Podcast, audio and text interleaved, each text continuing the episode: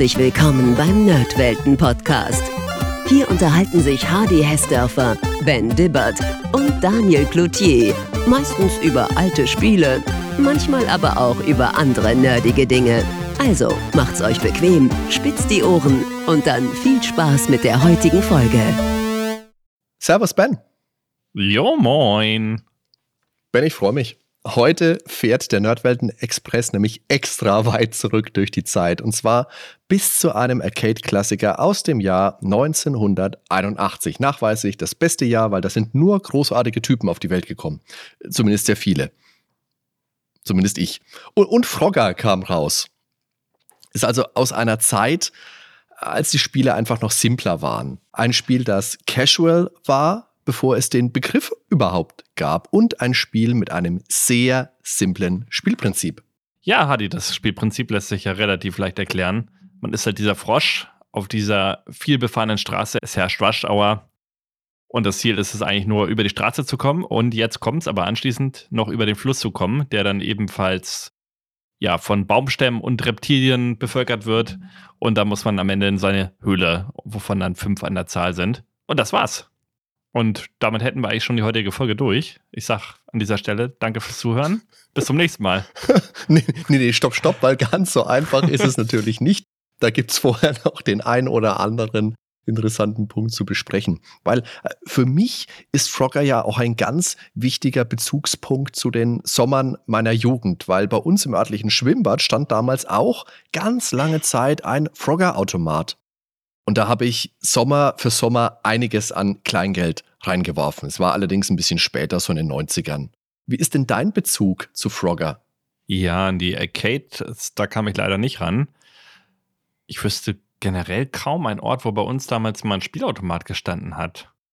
Ich weiß, in einer Schwimmhalle, wo du gerade bei deinem Schwimmbad warst, da gab es nachher einen Autorenautomaten, aber das war relativ oh. spät, da war ich schon 16 oder so ja. Nee, aber als Kind wüsste ich jetzt nicht. Vielleicht bei uns im Freizeitpark, aber ob das damals mhm. schon war. Aber mein erster Bezug zu Frogger, das ging eigentlich so mit dem Atari los, glaube ich. Atari 2600, da gab es ja auch eine Version. Ja. Und ich glaube, das war die, mit der ich dann damals groß geworden bin. Bestimmt habe ich auch eine auf dem C64 gespielt, aber Atari, das war so der Erstkontakt, sage ich mal. Die C64-Version, die hatte ich auch zu Hause, die habe ich auch gespielt und man muss dazu sagen, die Schwimmbad-Version, die haben halt wahrscheinlich irgendwo mal einen alten Automaten abgegriffen und dann da aufgestellt. Wie gesagt, das war, ich glaube, es war schon nicht mehr in den 80ern, das muss schon in den frühen 90ern, ab 91 sowas gewesen sein. Aber gut. Das Spielprinzip, das hast du schon grob umrissen. Das ist super simpel, es ist aber trotzdem fesselnd. Und ja, vielleicht sogar, weil es so simpel ist. Man kann es nämlich einfach sofort umreißen, sofort überblicken. Hier unten, da ist mein Frosch, da oben ist sein Zuhause, da will er hin und versucht unterwegs am besten nicht plattgewalzt oder gefressen zu werden. Oder ins Wasser zu fallen. Okay. Da fragt man sich doch aber, warum nicht ins Wasser fallen, weil er ist ein Frosch. Frösche können schwimmen. Das ist ein guter Einwand. Und das ist auch wirklich was, was mich jahrelang ein bisschen gestört hat. Und das konnte ich jetzt aber dank der Recherche, Ben, ich habe es endlich auflösen können. In der Anleitung der Atari 2600 Version steht nämlich, natürlich ist die Strömung einfach zu stark. Aber guck mal, da fehlte mir die Anleitung. Das war's. Ich hatte bestimmt nur wieder das Spiel irgendwo in irgendeinem Second-Hand-Shop abgegriffen, aber die Anleitung gab's da nicht mit dazu. Das Hätte ich das mal gewusst als Kind. Ja. Du hast jetzt auch schon gesagt, der Frosch, der möchte nach Hause. Das Zielgebiet am oberen Bildschirmrand weist fünf Froschhöhlen auf, die wir in beliebiger Reihenfolge besetzen müssen. Aber aufpassen, weil in jede Höhle passt natürlich auch nur ein einziger Frosch. Und wenn schon einer drin ist, ist besetzt. Spielprinzip klingt also sehr klar und eindeutig. Das kann man einfach sofort umreißen und eigentlich sollte da auch nichts schief gehen. Theoretisch kann man in wenigen Sekunden vom Start ins Ziel hopsen und dass Theorie und Praxis ja oftmal auch weit auseinanderklaffen, das weiß, denke ich, jeder von uns. Frogger ist dabei ein typisches Highscore-Spiel. Es gibt 10 Punkte für einen Hops nach vorne. Das Ziel zu erreichen bringt 50 Punkte. Manchmal lockt dann im Ziel kurzzeitig noch eine saftige Fliege, die bringt auch nochmal einen Bonus von 200 Punkten. Das unterscheidet sich wohl in den einzelnen Versionen. Ich habe jetzt noch, wie gesagt, ich habe in die Atari 2600 Einleitung ja mal reingespitzt. Die lobt zum Beispiel nur einen einzigen Punkt für Vorwärtshüpfer und fünf für das Erreichen des Ziels aus. Also da scheint es um den Faktor 10 angepasst worden zu sein, also be beziehungsweise um den Divisor. Ne? Wie das jetzt in anderen Versionen ist, das kann ich dir jetzt nicht sagen, aber ich denke, da wird es schon immer mal Anpassungen gegeben haben. Das Ganze läuft natürlich auf Zeit. Du hast 30 Sekunden pro Versuch, weil der Spieler soll ja zum einen einen zusätzlichen Druck verspüren und zum anderen möglichst wieder flott weg vom Automaten, damit der Nächste sein Geld einwerfen kann. Wenn wir dann tatsächlich ein Level geschafft haben, dann kriegen wir pro verbleibende Sekunde auch nochmal 10 Punkte. Man kann dann auch einen anderen Frosch auf den Baumstämmen einsammeln und heimbringen. Das bringt auch nochmal 200 Punkte und das Meistern eines Levels schließlich bringt 1000 Punkte. Weil ich jetzt gerade das mit dem Frosch gesagt habe, Ben. Wenn ich den ja. einsammle, dann transportiere ich den anderen Frosch ja auf meinem Rücken. Und ich habe jetzt gelesen, das soll ein weiblicher Frosch sein. Aber der aufgesammelte, der ist ja kleiner als der, den wir steuern. Und männliche Frösche sind zumindest meines Wissens nach doch meistens die kleineren, weil das mit dem Paarungsverhalten äh, so zusammenhängt. Naja, also ich nehme jetzt mal einen Schluck von meinem Kaffee. Uhuhu, der ist heiß. Hot Coffee. Lustig. Naja, okay. kann ja mal meinen Nachbarn fragen, wie das mit dem Paarungsverhalten sich verhält. Der ist lass Biologe. Dann, lass deinen Nachbarn in Ruhe. Warum willst du deinen Nachbarn nach seinem Paarungsverhalten fragen? Weil der, weil der Biologe ist, der weiß das. Ach so, okay. Naja, Biologielehrer, ne? ja. Ja, aber kommen wir zurück zum Spiel. Das Ganze kommt ja ohne Feuerknopf aus. Also ähnlich wie Pac-Man, ne? Man hat seine vier Richtungen mhm. und das war's. Extrem simpel, aber auch extrem spaßig, muss ich sagen. Und das klare Ziel ist immer vorwärts. Ja, und dabei eben über diese beiden Bildschirmhälften. Ne? Erst mit dem Verkehr und dann anschließend übers Wasser. Und der Verkehr, der verhält sich so, dass es fünf Spuren gibt. Und ja, die werden dann eben befahren von Autos, Lastern und so weiter. Und je nach Spur kommen die Autos entweder von links und äh, fahren nach rechts oder halt umgekehrt. Und ja, da wurschtelt man sich dann irgendwie seinen Weg zwischendurch. Und dann geht es eben über den angrenzenden Fluss. Und dort finden wir, wie eben schon kurz erwähnt, die Baumstämme und die Schildkröten, später auch Biber und Alligatoren und Schlangen. Also jede Art von Getier irgendwie dabei. Letztendlich können wir auf jeden Fall überall raufspringen und man wird von allen getragen, sogar auf die Alligatoren, ähm, auf die Schildkröten, auf die Baumstämme. Bei den Alligatoren aber unbedingt nicht aufs Maul springen. Das dürfte in der Regel tödlich enden. Und die Schildkröten haben halt die Besonderheit, dass die zwischendurch abtauchen. Ich meine die Alligatoren aber auch, oder? Tauchen Nein. die nicht? Nee, Nein. okay. Dabei habe ich es letztens gerade noch gespielt vor einer Woche. Guck mal, so schlecht ist das Kurzzeitgedächtnis. Ja, also ich will jetzt nicht ausschließen, dass es nicht doch eine Version von Frogger gibt, die mir vielleicht entgangen ist, wo die Krokodile auch abtauchen oder in späteren Leveln, so sonderlich weit bin ich ja bekanntlich auch meistens nicht gekommen. Bei den Schildkröten ist es so, einige tauchen ab. Das ist immer so, glaube ich, jede zweite, jede dritte Reihe. Im zunehmenden Spielverlauf nimmt das auch zu. Und dadurch wird einfach Druck aufgebaut. Du musst da immer ein bisschen abwägen, oh, hüpfe ich jetzt vorwärts, muss ich hier ein bisschen warten. Und oft ist es so, wenn man zu lange verweilt, hat man auch schon verloren, gerade auf dem Fluss, wo man ja auf sich bewegenden Elementen steht. Da wird man schnell mal aus dem Bild raustransportiert und geht kaputt. Und zu den Alligatoren muss man natürlich noch sagen, das sind selbstverständlich Krokodile. Das erkennt man, wenn man ganz genau hinguckt, an den längeren, dünneren Mäulern, die wie ein V aussehen. Ach, stand das auch in der Anleitung? Kann sein, aber ich erkenne das auch. du Fuchs. Aber kommen wir zurück zu Frogger von deinen biologischen Ausschweifungen über die Welt der Reptilien. ähm, Im Prinzip baut das Spiel ja permanent Stress auf. Das heißt, überall lauern Gefahren, man steht unter Zeitdruck, sind schnelle Reaktionen nötig. Und besonders auf dem Fluss ist es wichtig, halt gut zu planen, wie du schon gesagt hast, weil die Schildkröten können halt abtauchen, völlig random. Mal sind sie eine halbe Ewigkeit da und mal kann es auch ganz schnell gehen. Also, das ist immer ein Risiko, eine Schildkröte zu wählen. Und dann kommt natürlich der besondere Twist, weil das ist im Prinzip extrem genial, weil auf der Straße ist alles, was sich bewegt, gefährlich. Das heißt, die Autos, die von links nach rechts rasen Und auf dem Fluss ist es genau das Umgekehrte. Alles, was sich bewegt, eben auf diesem Fluss, das sind die Elemente, auf denen man sich dann entsprechend ja, fortbewegen kann, die, die das Leben also retten, während sie im ersten Teil des Lebens einem das Leben nehmen. Mhm. Im Prinzip schon genial gemacht, muss ich sagen. Ja, und natürlich mhm. nimmt diese Herausforderung mit dem Spielprogress dann auch zu. Es gibt mehr und natürlich auch schnellere Fahrzeuge. Es gibt mehr Feinde im Wasser. Das Krokodil wartet bisweilen dann auch sogar im Zuhause unseres Froschs auf uns und sperrt sein Maul auf. Und eigentlich ist dieses Ziel ja schnell erreicht. Eigentlich sind das ja nur zwölf straighte Hopser vorwärts. In der Praxis ist das meistens nicht umsetzbar, weil das sind halt auch die ganzen Hindernisse. Aber eigentlich bist du innerhalb von ganz wenigen Sekunden da hochgehopst. Der Bildschirmaufbau, der bleibt trotz des Progresses immer gleich, nur wie gesagt, die Gefahren nehmen zu. Und das geht insgesamt dann so lange, bis man all seine Bildschirmleben ausgehaucht hat. Und das Ziel ist natürlich ein möglichst hoher Highscore. Ja, ein richtig schön simples Spielprinzip. Ganz nach dem Motto, leicht zu erlernen, schwer zu meistern. Hm. Und im Prinzip ist es auch so ein Suchtprinzip, ne? Immer noch mal eine Runde, weil die sind ja auch ja. so extrem kurz, aber trotzdem knifflig. Also eigentlich die perfekte Spielidee.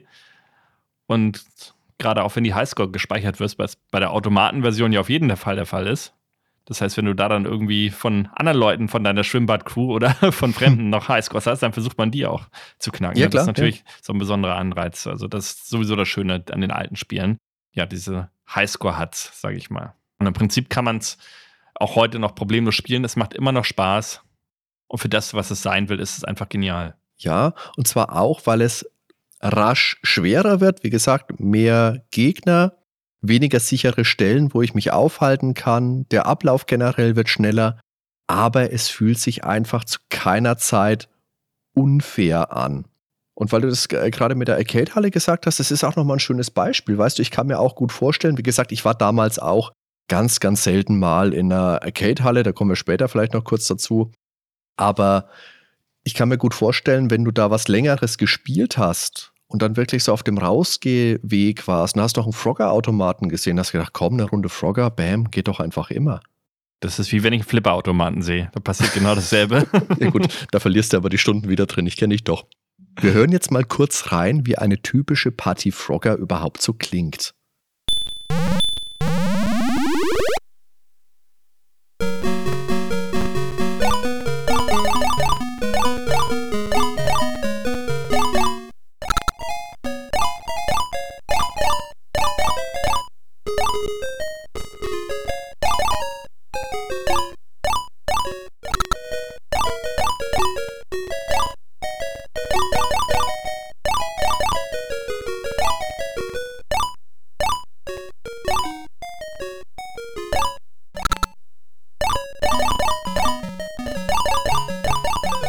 Welchem System ist es denn überhaupt erschienen? Also, es kam ja zuerst für die Arcade eben, dann auf dem Atari 2600, wo ich es dann ja auch kennengelernt habe. Hm.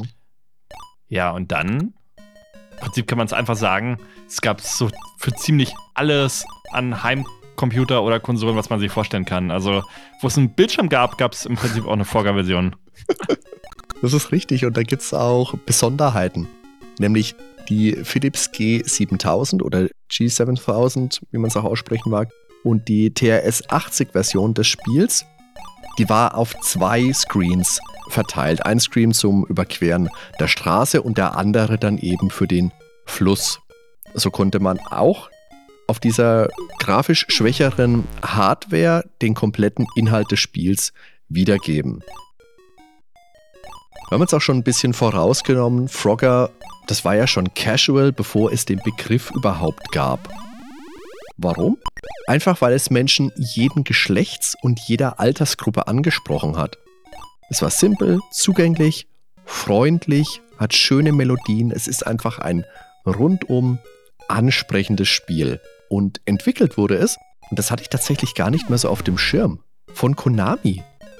In den USA ist es von Sega Gremlin vertrieben worden und auch da waren im Vorfeld etliche Hindernisse zu bewältigen, denn eigentlich wollten die das gar nicht haben. Diesen Aspekt der Geschichte besprechen wir später, auch was, was es mit Sega Gremlin überhaupt auf sich hat, was das für ein Name sein will, kommt alles noch. Ja, aber wir können gerne erstmal zum Anfang zurück, nämlich wie Frogger entstanden sein soll, einer Sage nach. Und zwar geschah das alles an einer roten Ampel. Also der ganz normale Alltag, wie wir ihn alle kennen. Und da wartete nämlich eines Tages Konami-Designer Akira Hashimoto und hoffte, dass die Ampel endlich auf grün springen würde. Und die Legende eben besagt, dass er dabei einen Frosch gesehen hat, der über die Straße wollte und der ist da wie wild hin und her gehopst und hat halt versucht, äh, eben auf die andere Straßenseite zu kommen. Und er wollte natürlich nicht, dass das arme Tier zermatscht wird von irgendeinem Auto. Deshalb, ja, bewies er ein Herz für Tiere, stieg aus und hat den Frosch sicher geleitet auf die andere Seite der Straße, wo sich dann natürlich selbstredend ein Teich befand. Und hieraus schöpfte er auch die weitere Idee dann für das Spiel. Zumindest das ist die Version, die man bei den Recherchen findet. Ob das jetzt alles wirklich so stimmt, weiß man nicht, aber es ist einfach eine schöne Vorstellung und die will man einfach so glauben. Ja, ja und am stimmt. 12. Januar 81 war es dann soweit. Da erschien das Spiel erstmals in Japan und ging im Juni dann letztendlich in die Massenproduktion. Und in Japan wurde es ein Hit und die weltweiten Manufakturrechte gingen im Juli 81 an Sega. Wir müssen es zeitlich vielleicht auch noch ein bisschen verorten. Das ist ja so das Golden Age der Arcade-Spiele, also so ungefähr Ende der 70er bis frühe 80er. Da streiten sich die Fachleute ja auch mal gerne um die genaue Eingrenzung. 1978 kam Space Invaders und dann ganz viele weitere Shoot'em-Ups wie Asteroids oder Galaxian. Später kam dann natürlich auch Pac-Man und Viele dieser Spiele verbreiteten sich in Asien, Europa und natürlich auch in den USA. Allein in Nordamerika verdoppelte sich die Anzahl an Arcade-Automaten von 1980 bis 82 und da war wirklich Goldgräberstimmung. Jeder wollte sein Claim abstecken und sein Stück vom Kuchen abhaben. Man fand Automaten an, an Raststätten, Restaurants, Tankstellen, Supermärkten, Schwimmbädern, kurz überall. In Deutschland war das ein bisschen eine Besonderheit. Das ist auch der Grund, warum mir damals recht wenige Automaten untergekommen sind. Da gab es ja ab 1985 ein Verbot für öffentliche Plätze. Und deswegen gab es halt Automaten ab und zu mal in Freizeitparks oder eben im Schwimmbad. Also das ist so die Gebiete, wo wir Kinder halt auch mal drauf gestoßen sind. Und ansonsten hat man eben den, dem nächsten Strandurlaub in Italien entgegengefiebert. Kannst dich bestimmt dran erinnern, warst ähm, im Strandurlaub und abends warst du nochmal so in der Stadt unterwegs und da waren ja überall Spielautomaten oder Spielhallen mit, mit keine Ahnung, 40 Automaten drin, überall bunte Lichter. Ich, der ich, Wahnsinn, ich nicht, Hardy, aber ich kann mir das gut vorstellen. Wir haben ein einfaches Leben gepflegt.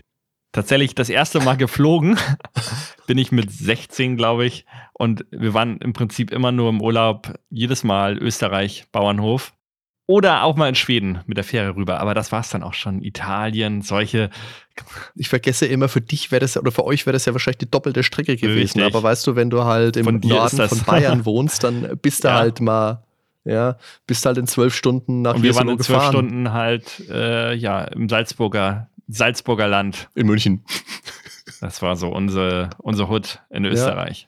Also wenn man sich da wirklich mal die Zahlen ein bisschen genauer anschauen will, dann kann man sagen, dass sich in diesem Zeitraum, in diesem Golden Age wirklich die Zahl an Arcade-Automaten massiv, massiv erhöht hat und natürlich auch die Umsätze. So hat man zum Beispiel an Verkäufen an den Arcade-Automaten 1978 50 Millionen Dollar gemacht und dann aber schon 900 Millionen 1981 und die, also an Verkäufen für die Maschinen jetzt. Wobei man dazu sagen muss, dass alleine 1982 500.000 Arcade-Automaten in den USA verkauft worden sind und so eine Maschine bis, naja, rund um 3000 Dollar gekostet hat. 1982 gab es dann 24.000 aufgerüstete Arcade-Hallen und 400.000 Street Locations, also wo halt mal auf der Straße ein bisschen was rumstand und wirklich 1,5 Millionen aktive Arcade-Automaten in Nordamerika. Der Markt, der war umkämpft, das ist klar, wir können uns das ja vorstellen, hier ist was zu holen, hier will jeder sein Stück abhaben. Und tatsächlich war die durchschnittliche Lebensspanne so eines Arcade-Automaten nur vier bis sechs Monate, dann war schon wieder der nächste da. Und natürlich waren gute Spiele auch wahrscheinlich schnell runtergeranzt, kann man sich auch vorstellen. Ja, und wie das da in der Praxis aussah, das sieht man ja bestens bei Terminator 2. Da habe ich immer drauf geschielt. Du meinst die Spielhalle im Film oder was meinst du genau? Ja, ja, ja, Ja, genau. ja. War, haben sie da nicht Top Gun gespielt? Was spielen die da? Leicht verdientes Geld? Kommt dann kurz nee, danach? ich, äh, Top Gun nicht. Also dieses andere Flugzeugspiel. Ich weiß gerade nicht, Ah, Afterburner. heißt. Ja, okay. Afterburner, ja, ja, natürlich, genau. Natürlich. Und ähm, da ist ja wirklich auch ordentlich Geld gewesen. Wir bleiben mal 1982. Da waren die Einnahmen in Quarters, also in Viertel Dollar, bei 8 Milliarden Dollar. Und das war mehr, als man mit Popmusik gemacht hat. Das waren 4 Milliarden. Und mit Hollywood-Filmen waren 3 Milliarden zusammen. Und man, es war sogar mehr, als die großen, äh, die großen Sportarten der, der USA eingespielt haben. Und zwar dreimal so viele als die kombinierten Ticket- und TV-Einnahmen von der Major League Baseball, von Basketball und von American Football. Und, und auch noch zweimal so viel, wie die Casinos in Nevada zusammengenommen eingenommen haben. Also man kann das, ist einfach ganz schön krass, oder? Ja, gerade wenn man bedenkt, wie viel Geld da drin steckt, dass in Deutschland aber trotzdem die Gesetzeslage so war, dass sich nie diese Kultur entwickelt hat, dass da die Lobbyisten sozusagen nicht äh, gesagt haben, wir müssen das in Deutschland auch für die Kinder frei oder für die Jugendlichen freischalten. Wir brauchen dieses Geld, nur man sich da hat in Deutschland für Geld entgehen lassen im Prinzip. Weil wir wären ja nicht anders gewesen. Das ist ein guter und wichtiger Punkt, aber ich glaube, da kommt einfach ganz wichtig mit dazu, dass da einfach Menschen, und höchstwahrscheinlich waren es Männer, in Positionen waren, die das nicht so umreißen, nicht so nachvollziehen konnten und oder wollten. Und das lässt sich ja an der Geschichte von Frogger ja auch noch sehr gut nachvollziehen. Weil auch Frogger, wir haben es ja einleitend schon gesagt, hatte einen Mhm. steinigen Weg. Dazu kommen wir dann auch noch. Aber hier muss man wirklich noch mal sagen, was für krass viel Geld hier geflossen ist. Unfassbar. Das ist richtig. Hier war wirklich eine Wirtschaft ständig auf der Suche nach dem nächsten großen Groschengrab. Wobei das ja heute nicht anders ist, ne? Dass damit wahnsinnig viel Geld verdient wird mit Videospielen. Nur, dass die Spiele heute zu Hause gespielt werden Ja, klar. und so das natürlich. Geld gemacht wird. Klar. Aber jetzt hast du eben gesagt, Groschengrab. Was ist denn jetzt ein Groschen? Was ist das? Ja gut, das ist halt so, ein, so eine alte, alte Sprechweise. Also ein Groschen als Österreicher, unsere österreichischen Hörer, die wissen es natürlich, das war in Österreich die neben dem Schilling, ich glaube, die, die kleinere Geldeinheit vor der Euro-Einführung.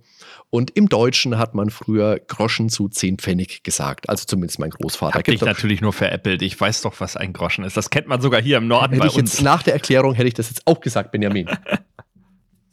Aber kommen wir nochmal zu deinem Punkt vorher zurück. Du hast gesagt, man hat Frogger nicht mit offenen Armen in den USA empfangen, oder wie war das? Das kann ich mir gar nicht vorstellen. ist doch alles Humbug, was du hier erzählst. Nee, Kokolores. Jetzt hast du es auch endlich mal sagen dürfen. Großartig. Nein, weil man ja wirklich damals Frogger, ähnlich wie Pac-Man, das hat man als Spiel für Frauen und Kinder angesehen. Das ist natürlich nicht die gewünschte Zielgruppe. Man will natürlich Männer ansprechen und Männer spielen ja ausschließlich Krawallspiele. Weiß man ja, ne? Klar Natürlich. lustig dabei ist, das amerikanische Magazin Softline, hat sonst immer hauptsächlich über, über Apple berichtet, hat 1982 ähm, gesagt, dass Frogger das Arcade-Spiel mit dem bisschen zwielichtigen Ruf wäre, die meisten Sterbearten zu bieten. Natürlich, weil du kannst auf der Straße überfahren werden.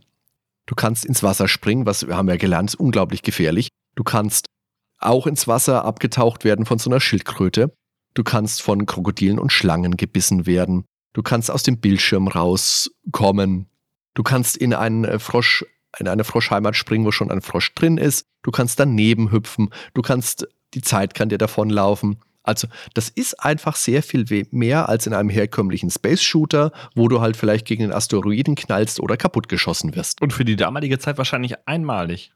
Aber wie du schon gesagt hast, die Arcades, die hatten ja damals bisweilen den Ruf, eher schäbig zu sein, anrüchig. Und die damalige Denkweise war, das ist nichts für Frauen und Kinder.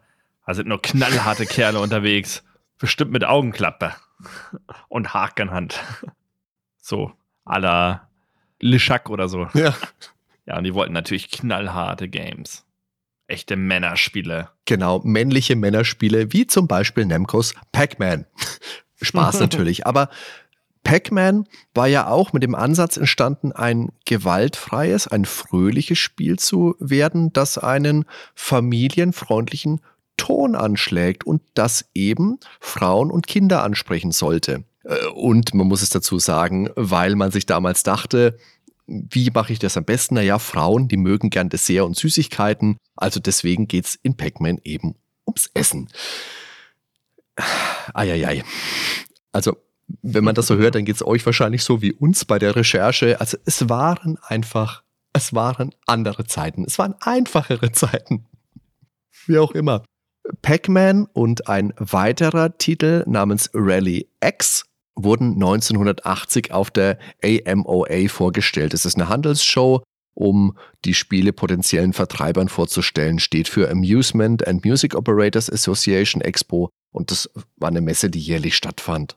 Ja, dieses Rally X, das wirkte auf jeden Fall damals als vielversprechendes Spiel und Atari lehnte ja Pac-Man ab und letztendlich schlug Midway bei den beiden Titeln zu und durfte sie dann in Nordamerika vertreiben, also Rally X und Pac-Man. Und Rally X ist ein Labyrinthspiel mit Rennwagen und Pac-Man gar nicht mal so unähnlich, wenn man sich das anschaut. Und ohne Pac-Man wäre die Spielwelt ja auch eindeutig eine andere als heute. Ist auch ein spannendes Thema auf jeden Fall. Wichtig ist jedenfalls, dass man das Potenzial damals nicht erkannte und das deckt sich mit der Geschichte eben auch von Fogger. Auch wenn Pac-Man vielleicht noch etwas tiefere Kerben hinterlassen hat in der Videospielgeschichte, aber auch Fogger hat sich dort festgehopst. Mag man ja. kann man mal so sagen. Es ist bunt, es hat fröhliche Musik, es ist super simpel und hat eben keine aus allen Rohren feuernden Raumschiffe, ähm, keine Gewalt in dem Sinne und keine knallharte Action. Ja. Und die Geschichte von Frogger außerhalb Japans ist auch eng mit der einer jungen Dame namens Elizabeth Falconer verbunden. Sega Gremlin hatten vorher schon mal ein Spiel mit Frosch-Thematik, das hieß Frogs, ja, war aus dem Jahr 1978 und war ein knallharter Flop. Also hier war man schon mal auf die Nase gefallen. Elizabeth Falconer, das war eine junge Frau, Anfang 20, die war Marktforscherin und die war aber von der aufkeimenden, von der blühenden Spielelandschaft schwer begeistert. Die hat dann im Rahmen ihrer Arbeit für die Copley Press, das ist ein Tochterunternehmen des San Diego Tribune, und da war sie unterwegs und da stand eben jedes Jahr eine Art, ja, so eine Art Werbebroschüre über San Diego mit Demografie, Wirtschaft und so weiter, Gedöns halt. Unter anderem kam sie dann eben auch zu Kremlin, die dort ansässig war. Das war bekanntlich die Zeit vor dem Internet, also da konntest du nicht einfach antippen, da musstest du wirklich noch die Leute vor Ort besuchen und wirklich mit den Leuten sprechen. Gruselig. Die hatten ja nichts.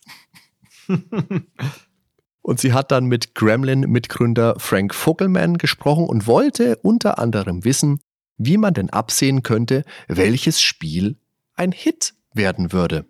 Und der hatte darauf nicht so wirklich eine Antwort. Aber Mrs. Falconer hatte einen neuen Job. naja, nicht sofort, denn Vogelman empfand sie eigentlich als überqualifiziert, aber die junge Dame blieb so lange hartnäckig, bis sie schließlich eingestellt wurde.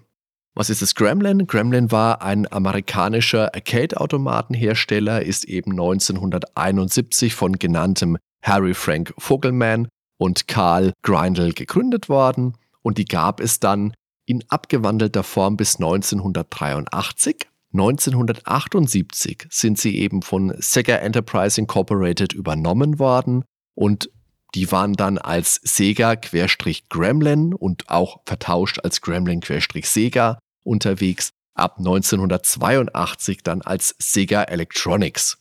Die Geschichte von Sega ist ja eh eine sehr vielschichtige, sehr, sehr verwinkelte. Das würde jetzt insgesamt zu weit führen und auch zu weit vom Thema weglenken. Aber fürs Verständnis ist zumindest dieser kleine Teilaspekt erstmal wichtig. Eine ihrer ersten Aufgaben war dann ins Archiv zu gehen. Also hier, junge Dame, jetzt bist du da, jetzt schaust du mal hier durch, was wir da so in der Besenkammer da hinten rumstehen haben. Und dabei ist sie eben auch über Frogger gestolpert, das da fröhlich vor sich hingestaubt hat. Man vernimmt, dass der ursprüngliche Name des Spiels gar nicht Frogger war, aber was auch immer das gewesen sein will, das ist einfach in der Geschichte verschütt gegangen. Also da wird es schwierig, da überhaupt nochmal das Uretikett ausfindig zu machen. Nichtsdestotrotz hat sie Potenzial in dem Spiel gesehen und hat mal nachgefragt, ey, warum liegt denn das hier in der Rumpelkammer rum? Das ist doch gut. Ja, aber der Grund dafür war eben, dass die Verantwortlichen halt kein Potenzial in Frogger gesehen haben. Es ist zu süß, es ist zu bunt, das ist kein Spiel für Knallharte, das, das hatten wir schon mal, oder? okay.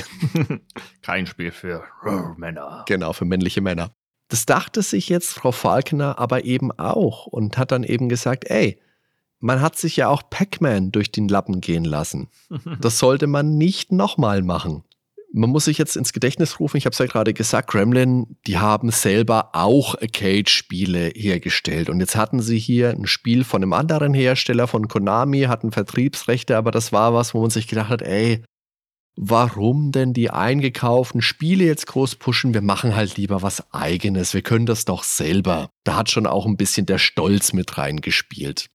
Trotzdem, nach einigem Hin und Her, konnte sie eben mit ihrer Aussage, hey, bei Pac-Man habt ihr das auch nicht zugeschlagen, hat sie halt Punkte sammeln können und ihr wurde ein Testlauf zugestanden. Wie gesagt, mehr widerwillig als überzeugt. Es wurde ein Prototyp entwickelt und der wurde in ein Etablissement in San Diego namens, jetzt kommt's, Spanky's Saloon aufgestellt. Könnten wir da jetzt so ein bisschen Piano-Klänge, so Cowboy Saloon-mäßig einspielen, eigentlich, oder? Das wird passen. Klingt einfach so. Schön den Whisky schlürfen dort. Also Spanky Saloon, da habe ich gelesen, das sind unter anderem Cheech und Chong aufgetreten. Kennst du die? Nee.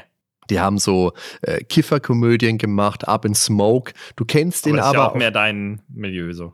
Äh, entschuldigen Sie bitte. Du kennst auf jeden Fall den. Ah, ich, oh, ich, hau, ich tue mir immer schwer mit den beiden, aber der eine spielt in From Dusk Till Dawn mit und ist der Anheizer im Titty Twister, der davor steht. Ja. Und äh, posaunt, dass wir alle Fall. möglichen Art von, du weißt schon was haben. Naja, also jeder weiß jetzt, was ich meine. Gut, also generell war in Spankys Saloon vermehrt ein erwachsenes Publikum. Viel Militär und genau hier war laut den Herren mit Befehlsgewalt der ideale Ort für Frogger, um sich zu beweisen. Also man darf da durchaus annehmen, dass man sich davon erhoffte, dass das dumme Projekt der aufmüpfigen jungen Frau einfach spektakulär scheitern würde. Impertinente Göre, was soll denn das hier überhaupt, ey? Aber, wer hätte es gedacht? Frogger war so beliebt, dass alleine der Erfolg in Spankys Saloon letztendlich ausgereicht hat, um bei der nächsten Messe die Distributoren von Frogger zu überzeugen und somit den Weg in die Geschichtsbücher der Spiele zu ermöglichen. Man kann also ganz klar sagen, ohne Elizabeth Falconer und ihren Ehrgeiz wäre Frogger in den USA und somit auch in der Welt, muss man klar sagen, nie zum Hit geworden. Und somit ist sie gewiss auch eine der stillen Heldinnen der Videospielgeschichte, vor der wir hier und jetzt unseren virtuellen Hut ziehen. Oder beziehungsweise hier mein Glas mit Eistee erheben. Prost. Das ist auch eine gute Alternative, ja. Und wir können ja noch mal auf den musikalischen Teil zu sprechen kommen von Fogger. Es hatte nämlich durchgehende Musik tatsächlich. Irgendwas hat er immer vor sich hingedüdelt. Und das war gar nicht mal so üblich damals. Also viele Spiele hatten ja auch nur Soundeffekte. Aber hier hat man es eben durch die Musik geschafft, eigentlich immer die Aufmerksamkeit des Publikums zu gewinnen. Das waren sogar ganz angenehme Melodien, also für das, was es war. Ne? Ja. Es war natürlich sehr piepsig, aber ja, und bei dem japanischen Publikum waren das eben auch Melodien, die das japanische Publikum kennt.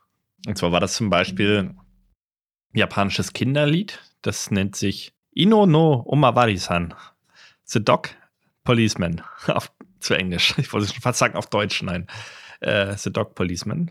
Und was da eben auch noch vorhanden war, war ein Anime-Intro von Hanana Kulunun. Und dann noch ein zweites Anime-Lied aus Rascal, der Waschbär. Und in Amerika gab es dann sogar noch zusätzliche Musik, also zum Beispiel Yankee Doodle.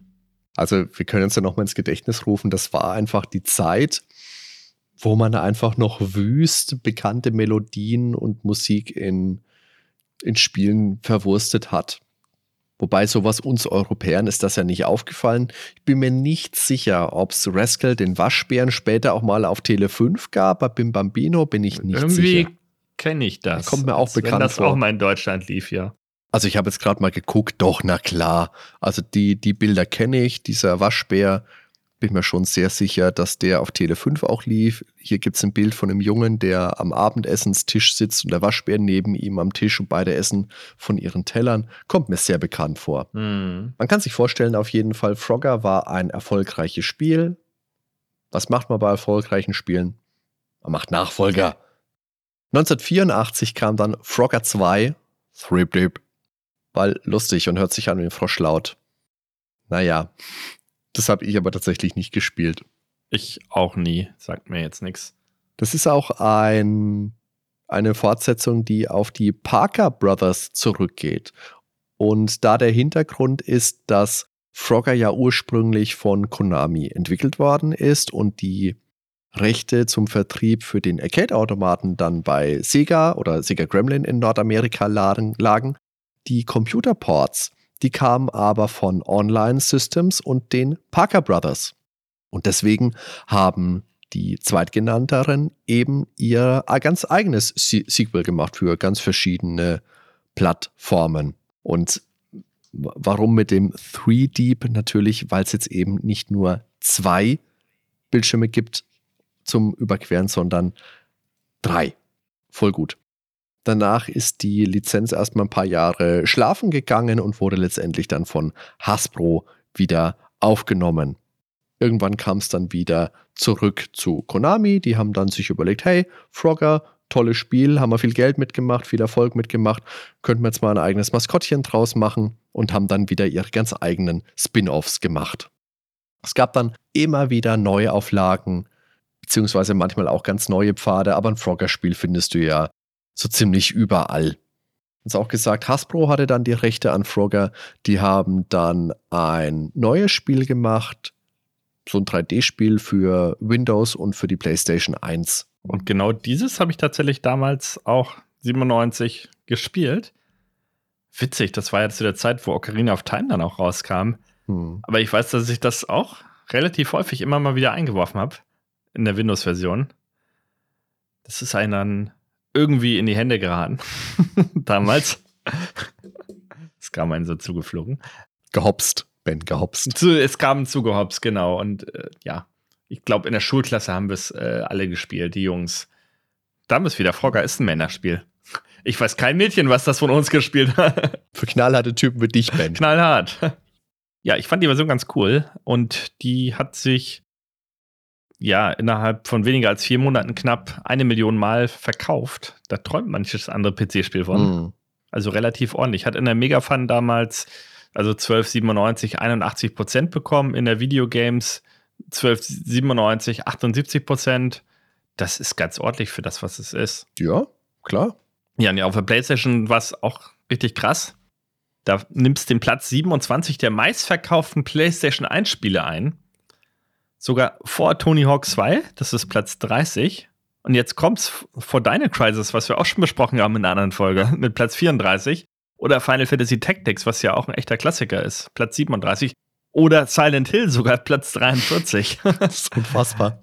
Ja, aber ist halt einfach ein Spiel, das kann man immer wieder zwischendurch spielen. Das ist nichts, was man jetzt irgendwie großartig monatelang spielt oder so, aber für eine Runde zwischendurch. Und da hat auch der Nachfolger eigentlich nicht viel verkehrt gemacht. Also der 97er 3D-Teil. Vor allem, Ben, kann ich mir auch gut vorstellen, Frogger ist ja damals einfach auch schon ein Name gewesen, den auch viele Eltern wahrscheinlich noch in sehr angenehmen Erinnerungen hatten. Weißt du, du musst dir vorstellen, Stimmt. Du, du kannst dir ja vorstellen, PlayStation, wenn du da wirklich Spiele kaufen wolltest, das Regal, das hat dich ja erschlagen. Für die PlayStation 1 gibt es ja keine Ahnung, zigtausend Spiele, 4000, 5000. Ich glaube, das haben wir in unserer N64-Folge mal besprochen. Liebe Leute, die N64-Folge, oh, die war toll, die würde ich hören im Anschluss. Aber das mit den Eltern, das ist äh, eigentlich echt genial, weil ich stelle mir jetzt gerade so vor, die Eltern stehen davor, 90% Mord und Totschlag. Ach, Fogger, ja, das kenne ich. Ja, ja, klar. Dann kaufen die das wie du gerade gesagt hast, du hast gesagt Dino Crisis, du hast gesagt Silent Hill, dann stell noch mal ein Resident Evil daneben, also die Spiele, die die Kinder haben wollen. Und die Eltern denken sich, nee, Freund, hier Frogger, Frogger ist was für dich. Ich erzähle dir jetzt eine Geschichte, pass auf. Als ich ein kleiner Junge war, gab es bei uns im Dorf eine Videothek. Okay? Mhm. Und ich war natürlich so klein, ich habe nicht in die Videothek reingedurft, aber es war 1991 Und Terminator 2 war rausgekommen, okay? Ins Kino konnte ich nicht, aber ich wollte, ich musste diesen Film sehen. Und so stand ich vor der Videothek mit meiner Mutter, war ein großes Poster, Schwarzenegger Terminator 2. Ich habe gesagt, Mama, gehst jetzt rein und holst mir Terminator 2. Es war Sommer, okay? Es war Sommer. Mutter sagt, ja klar, kein Thema. Mutter geht rein. Ich habe ja nicht gefasst, verdammt, meine Mutter leiht mir Terminator 2 aus. Es hat eine Weile gedauert, ich habe gewartet, ich habe mich gefreut. Sie kommt raus. Und sie sagt zu mir, also der Mann am Tresen, der hat uns halt gehört und er hat gesagt, ich weiß die Worte noch wie heute. Terminator 2 ist aber nichts für den jungen Mann da draußen. Das Problem war, die Tür war halt leicht offen, deswegen hat er es gehört. Und was ich stattdessen bekommen habe, war allein mit Onkel Buck, mit John Candy. John Candy ist ein großartiger Schauspieler, hat viele tolle Filme ge gemacht. Aber allein mit Onkel Buck hasse ich wie die Pest. Allein aus dem Grund, weil es nicht Terminator 2 ist. So, wollte ich gesagt haben. Und so ging es bestimmt auch vielen Kindern, die Resident Evil haben wollten und Frogger bekamen. Ja. Ich habe das auch mal gespielt. Das hat ja am Anfang die Level aus der Arcade-Version, also Retro-Level heißt das ja, glaube ich, tatsächlich auch schon, gell? Mhm. Und dann geht es aber in ein moderneres Setting. Also da geht es dann wirklich auch ums Eck. Da ähm, schwimmen die Schildkröten auch mal um, im 90-Grad-Winkel durch die Gegend. Da haben die sich aber richtig was getraut. Da haben sie sich was getraut, aber das ist irgendwie nicht so ein Spiel gewesen, das mich angesprochen hätte. Ich habe das damals auch nicht mitbekommen, muss ich ganz ehrlich sagen, dass es das überhaupt gab. Und wenn ich es mitbekommen hätte, hätte ich es von meinem Standpunkt aus, glaube ich, eher ein bisschen belächelt, so mit 14, 15, 16. Also das ist eben das Alter, da willst du Final Fantasy 7 und 8 spielen und Resident Evil und Silent Hill und was haben wir noch gesagt? Und Tony Hawk und Dino Crisis. Da willst du nicht Frogger spielen. Aber klar, es gab ja auch anderes Publikum. Es gab jüngeres Publikum, es gab Publikum, das sich damit identifiziert hat. Und bestimmt gab es ja auch andere Jugendliche, die nicht so verkorkst waren wie ich. Ja, ich war ja auch erst 14 und bei mir war die Welt noch in Ordnung. Ich habe noch eine Runde Frogger gezockt. Ja, du warst trotzdem verkorkst. das stimmt, aber das steht auf einem anderen Blatt. Und dieses Spiel bekam ja auch eine eigene Fortsetzung nochmal im Jahr 2000 nämlich Frogger 2 Swampy's Revenge. Die ist dann aber auch an mir sogar völlig vorbeigegangen. Es ist nie zu spät, Ben. Auch interessant ist, dass es 1998 für das Super Nintendo die letzte Veröffentlichung in Europa und den USA war. Frogger, also das ganz alte klassische Frogger hat halt ein bisschen neuen Farbanstrich bekommen, aber ist das alte Spiel gewesen habe ich mitbekommen, dass es das gab, habe mich gewundert, dass Leute dafür Geld ausgeben. Ich weiß nicht mehr, was es gekostet hat. Hm. Klar, wenn du überlegst, du hast ja deine JRPGs, sowas wie Mario äh, World oder so, und da hast du dann Fockern, das kostet auch über 30, 40 Euro. das würdest du dafür nicht ausgeben. Wenn das da für einen Fünfer stehen würde, okay. Ja, muss natürlich dazu sagen, ich habe es ja gerade gesagt, eins der letzten Spiele oder das letzte Spiel, da gab es halt alles andere. Ja, aber dafür sieht es dann jetzt auch nicht mal überragend aus. Dafür, dass das letzte Spiel Ja, es ist halt simpel, na klar. Ich sehe es gerade hier, ähm, habe ich tatsächlich zum ersten Mal auch. Was, was mich jetzt von dir interessiert, Ben, mhm. 2001 gab es dann ein 3D-Adventure namens Frogger The Great Quest. Das erinnert mich grafisch ein bisschen an Conker's Bad Fur Day vom N64, natürlich ohne den ganzen erwachsenen, anzüglichen Humor das schaut auch überhaupt nicht spaßig aus, aber hast du das mitbekommen? Ne, überhaupt nicht. PlayStation, es gibt sogar für Game Boy Advance. Da gab es auch eine Version, ja. Aber dann in der 2D-Variante wahrscheinlich. Das ist was anderes. Das ist halt mehr Jump'n'Run ja. und weniger so Adventure, so wie ich das jetzt umreißen kann. Mm. Aber da habe ich mich auch gefragt, Leute, ihr habt die Lizenz, das ist schön und gut, aber warum? Warum muss man denn da so ein 3D-Adventure draus schnüren? Natürlich ist die Antwort, weil das alle anderen auch gemacht haben zu der das Zeit. Hat überhaupt nichts ja, mehr mit Frogger okay. zu tun, ja. Aber Frogger, na. Aber das ist doch wie mit Pac-Man, da gab es doch auch irgendwie so andere Spiele, Jam and Runs. Naja, aber bei Pac-Man, genau, wie du sagst, da gibt es halt den Zwischenschritt, weißt du, weil Pac, Pac-Land oder Pac-Mania oder wie das, wie das auch immer hieß, Pac-Land hieß Pac-Mania ist was anderes. Pac-Mania ist tatsächlich einfach nur eine, das normale Pac-Man. Aber Pac-Land, das ist das, was du meinst, genau. Genau, das gab es ja auf dem C64 schon. Also da hat man wirklich so. die Evolution, also mitgemacht, nicht, aber man hat es versucht einfach. Man hat dann irgendwann ah. festgestellt, okay, wir müssen zurück zu den Wurzeln, da funktioniert es am einfachsten. Aber bei Frogger hat man ja eigentlich alles andere mehr oder weniger übersprungen. Da ist man ja, Ja. bei den Wurzeln geblieben und hat sich dann gedacht, ey, jetzt machen wir mal so ein Adventure. Der Frosch, der kriegt jetzt mal so eine komische Weste angezogen und kann auch sprechen und schaut generell einfach ein bisschen doof aus. Da weiß ich nicht so, was das gesollt hat. Ja, und Frogger, das lebt ja auch nicht von dem Namen der, oder der Figur wie ein Mario. Und Mario lebt ja von der Figur und Frogger lebt ja nur von der, vom Spielprinzip. Ja. Auch ein Pac-Man lebt von der Figur, weil sie halt so einfach gestaltet ist. Aber Frogger äh, war ja völlig austauschbar, der Charakter an sich. Ja, ich, ich weiß, was du meinst, ja. Das, deshalb funktioniert das bei einigen Spielen und bei anderen nicht. Ja. Pac-Man sah immer gleich aus. Das ist ein guter Punkt, weil wie gesagt, der Charakter aus diesem 3D Frogger, wie ist es Quest, Frogger Quest, The Great Quest, ach, der schaut halt einfach, ja, das ist halt so ein, so ein Krötentyp. Ja. Aber das Problem ist halt, der Frogger, der Frosch in Frogger, der sah halt einfach aus wie der klassische grüne Hops-Frosch. Ne? Und eigentlich, eigentlich musst du ja sagen, du hast ja in Frogger im ersten Teil schon nicht nur einen Frosch gespielt, sondern viele Frösche. Richtig. Weil wenn du einen Frosch ins Ziel gebracht hast, dann hast du den ja nicht nochmal gespielt, sondern du hast den nächsten Frosch gespielt. Ja, du hast eine Armee von Fröschen gespielt. Ja, und so ist es halt auch in diesem Spiel. Du spielst halt einen Frosch. Gut. Naja, so viel zu diesem kleinen Rant. die Original-Arcade-Version auf jeden Fall, die kannst du ja heute bestimmt auch überall spielen oder online bestimmt. Und ich, ich denke auch für Switch oder PlayStation 4, da gibt es doch bestimmt auch Versionen, oder? Behaupte ich jetzt einfach mal. Liebe Zuhörer, ja, da korrigiert sind wir mich. wieder beim Geld ausgeben. Wie viel würde ich für Frogger für die Switch ausgeben? Ja, wie viel würdest du ausgeben, Ben? Sag mal, was würdest du zahlen? Ich guck, was es kostet und du sagst, was du zahlen würdest. Weniger als 5 Euro. Aber ich sehe schon, es gibt, glaube ich, exakt die Arcade-Umsetzung und die kostet 7 Euro. Da mach Tut ich mir leid, diese zwei Das sind Euro zwei spare ich Euro mir. zu viel. Richtig. Für 2 Euro kriege ich schon ein eigenes Spiel bei Steam. Ja, hm. Also 6,99 Euro kostet das. Ja, ja, ja, ja, ja. Es ist ja, halt ich, Frogger. mm, ich finde, ja, die Download-Titel sind allgemein, wenn man so PC verwöhnt ist, sind äh, Spiele auf der Switch sehr teuer. Das ist wahr, ja. Aber weißt du, was es noch für eine sehr witzige Version von Frogger gab? Es gab eine New York Fifth Avenue Version.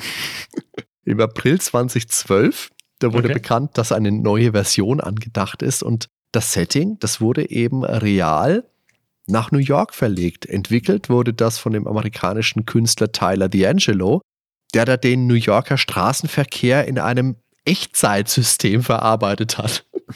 Also da hat er wirklich das Gameplay von Frogger mit Echtzeitdaten der Autos, die da die Fifth Avenue entlang gedüst sind, verarbeitet. Und Ach so, und das, ich sehe das gerade, das stand dann da an der Straße quasi, ne? Oder? ja, da kann man sich auf YouTube, glaube ich, auch Ja. ein Video angucken. Also es ist schon, ist schon interessant. Auf jeden Fall. Ist ja auch das Mindeste, dass wir die Kuriositäten hier ausgraben, wenn man schon mal so ein Spiel wie Frogger bestricht. Ja. Eigentlich hätte man irgendwie so ein Frogger-Minispiel auch damals bei GTA 1 oder 2 einbauen müssen, ne? wenn ich mir das so angucke, die alten GTA-Spiele. Da hätte Das auch kannst du doch so bei ein, GTA bestimmt auch einfach so machen, indem du über die Straße läufst. Dafür ist Elvis in GTA und Hare Krishnas. War eine Elvis? Ha. Ja, aber da, ich meine, da hätte man irgendwie so ein, so, so, so ein Gag auf, als Frogger irgendwie. Da hätte sowas gut reingepasst. Weil das hier exakt die Optik war, so von oben. Nur viel moderner natürlich, aber. Vielleicht gibt es ja eine Frogger-Mod. Aber was es auf jeden Fall gab, das war eine Folge in der Sitcom Seinfeld. Und zwar in der 18. Episode von der 9. und finalen Staffel. Und die wurde das erste Mal ausgestrahlt am 23. April 1998. Die Handlung der Folge ist auf jeden Fall, dass George Costanzo dabei seinen alten Arcade-Automaten wiederentdeckt. Und da hat er eben die größten Highscores drauf gehabt. Und das war so das, was er in seinem Leben erreicht hat.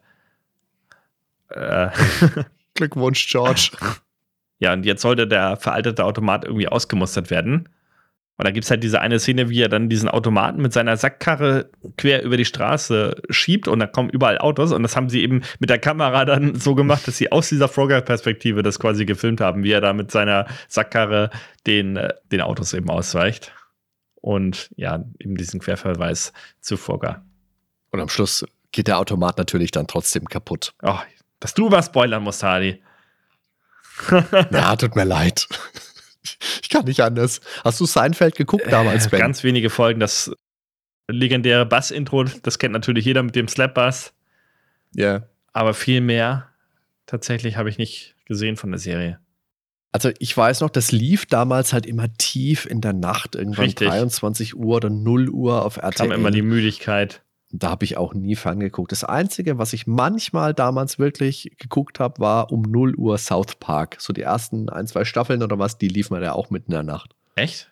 Oder Chaos City lief doch auch so spät. Die ganzen guten Sachen ja. kamen so unglaublich ja, aber spät. South Park war bei uns zum Beispiel Pflicht. Äh, haben wir auch in der Schule dann immer drüber geredet und dann kam noch der Kinofilm und dann ebbte es so ein bisschen ab. Wobei ich South Park auch das heute noch ganz gut finde. Kinofilm, großartig. Guter Film. Ich würde das Lied gerne singen mit dem Onkel. Äh, ich sing's nicht. Naja. Lass uns jetzt mal zu den. Lass uns jetzt aber nochmal zu den zeitgenössischen Wertungen schwingen, beziehungsweise, naja, zeitgenössisch ist halt auch so, so ein großes Wort, gell?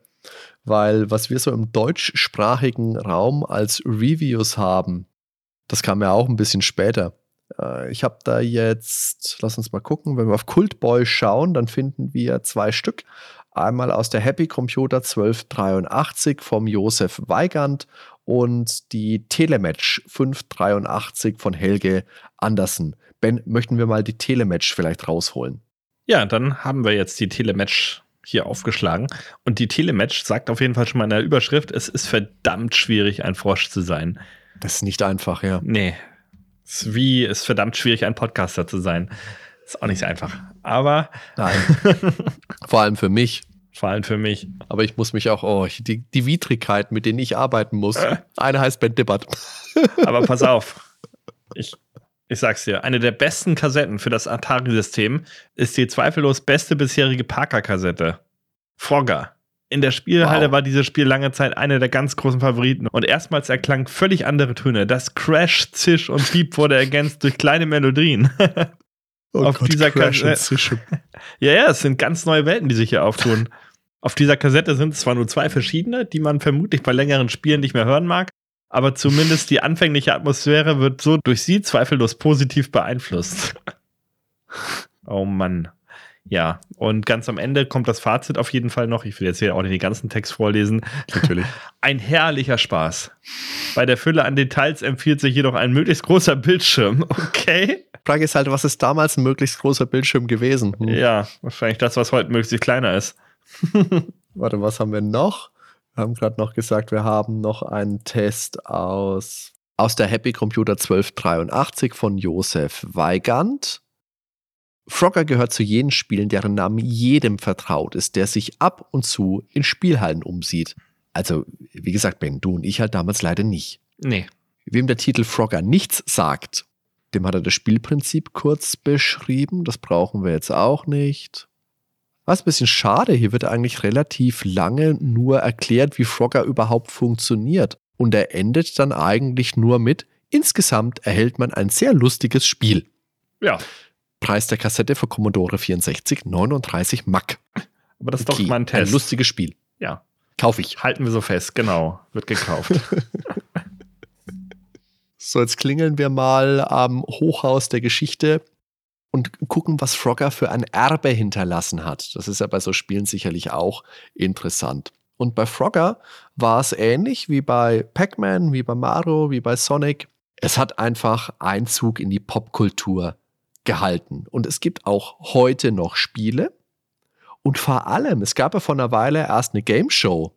Hast du es mitbekommen? Siehst nee. du manchmal die Werbung, wenn du auf so Online-Videoplattformen unterwegs bist? Ich habe jetzt leider den, den Sender gerade nicht auswendig im Kopf, aber da müssen die Kandidaten ähnlich wie bei Ninja Warrior eben Parcours wie bei Frogger absolvieren. Ah. Und die Sendung heißt halt auch Frogger. Kann man googeln, kann man auf YouTube sich ein Video anschauen kann sich freuen. Ich weiß nicht, ob ich dann eine ganze Sendung, eine halbe Stunde, dreiviertel Stunde durchgucken würde, aber ne, ist nett.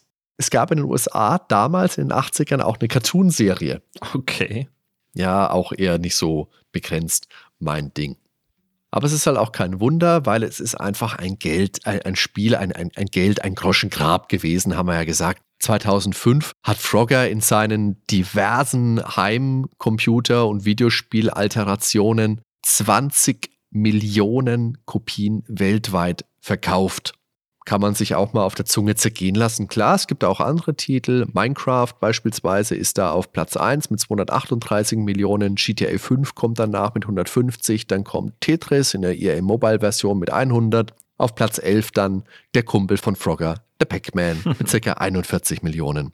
Man kann sagen, Frogger war natürlich nicht das erste Spiel, das ein breites Publikum ansprechen wollte und konnte, aber zweifelsohne war es auch ein sehr, sehr wichtiges. Wir haben es vorhin auch schon gesagt, wenn man ein bisschen danach sucht, dann kann man Frogger heute bestimmt noch ganz leicht im Webbrowser spielen oder in diversen Online-Shops und zumindest meine Kinder, die sagen bei Space Invaders, bei Centipede und auch bei Pac-Man ganz schnell, nein, danke, Fadi, pack den alten Kack mal weg. Aber eine Runde Frogger spielen sie auch nicht ewig, das muss ich vorschieben, aber ich habe es früher auch nicht ewig gespielt. Und das ist einfach schön, weil das ist ein, man kann es nicht oft genug sagen. Es ist ein Spiel, das kennt kein Geschlecht, das kennt kein Alter, das kennt keine Barrieren.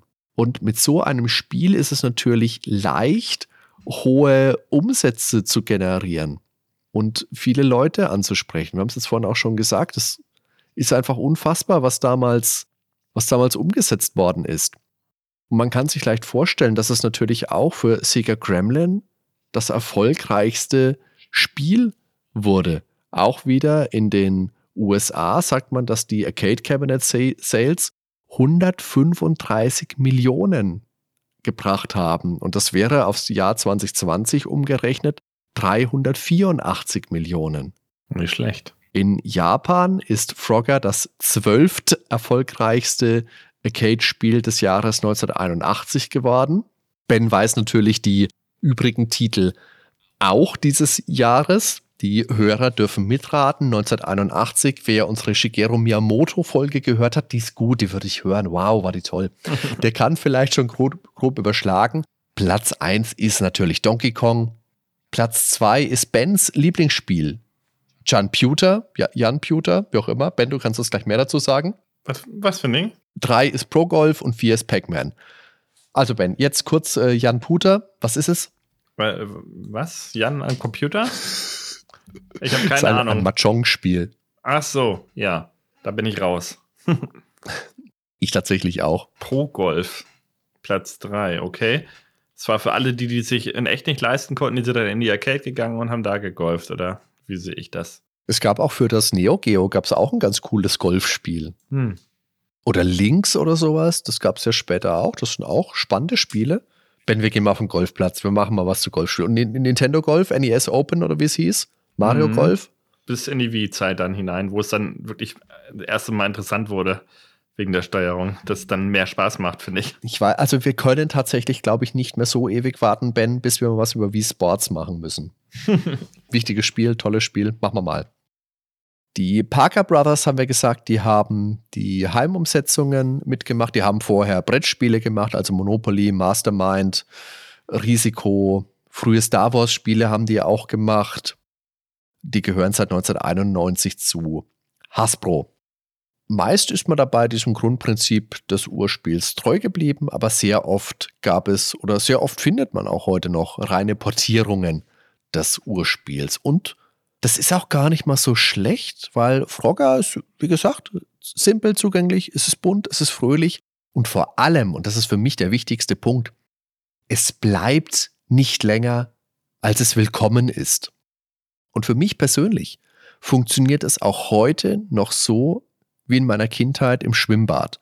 Da hast du mal eine Mark eingeworfen, während du, bei uns ist das, der Kiosk gleich nebenan gewesen, während du auf die heiße Hexe Hamburger gewartet hast. Hast mal schnell drei Leben verdattelt, dann war es auch wieder gut. Und es hat trotzdem immer Spaß gemacht, weil es simpel war, weil es kurz war.